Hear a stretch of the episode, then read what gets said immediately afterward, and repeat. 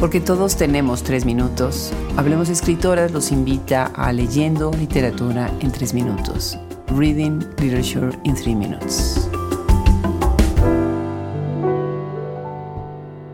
Agujas, Needles.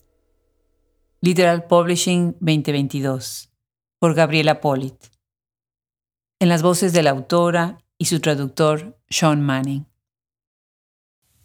En el cuarto de techos altos, un hilo de luz divide la pequeña mesa donde la tía les enseña el oficio de las niñas. En la caja de madera hay decenas de agujas.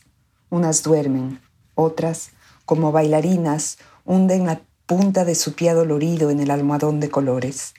Ofician un baile que lastima y a veces saca sangre. El algodón atraviesa el ojo único de acero. A su paso, la aguja desgarra la tela. Solo el dolor une lo que estaba separado. Este punto lo dibujé con la aguja del pajar.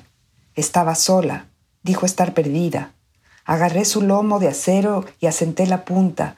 Dejó su huella intrascendente en el papel, un grano de arena, un lucero lejano, el poema. La niña es una mujer tendida sobre el costado de su cuerpo, estira los pies en punta como si fueran uno. Su brazo es la hebra que atraviesa el espacio vacío entre el hombro y la cabeza. Quiere sentirse de acero, ensartada quizá por un hilo de seda y dormir. Pero su piel está hecha de algodón. No sabe si cuando la traspasa la punta de la memoria la repara o termina de romperla. No logra detener el ímpetu de ese aguijón hiriente que la mira con el ojo cruel y solitario, y todas las palabras del poema no le alcanzan para cubrirse.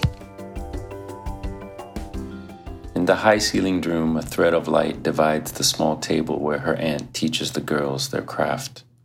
In the wooden box, there are dozens of needles, some sleeping, others, like ballerinas, plunge the tip of their aching foot into the multicolored cushion. They conduct an injurious dance that, on occasion, draws blood. The cotton fiber pierces the lone steel eye. With every turn, the needle tears at the fabric. Only pain joins what was once separate. I drew this dot with the needle from the haystack. It was all alone. It said it was lost. I grasped its steel spine and positioned its point.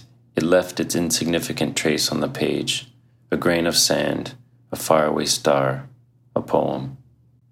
The girl is a woman lying on one side of her body. She points her toes as if they were one. Her arm is a strand entering the empty space between her shoulder and head. She wants to feel like steel, strung perhaps on a silk thread, and to sleep. But her skin is made of cotton. She's unsure if memory's piercing nib will mend her or break her for good.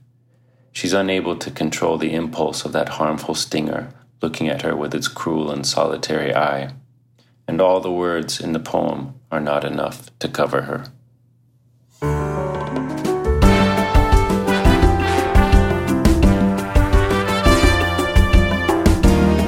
Los esperamos en nuestros próximos tres minutos. Esto es Hablemos Escritoras.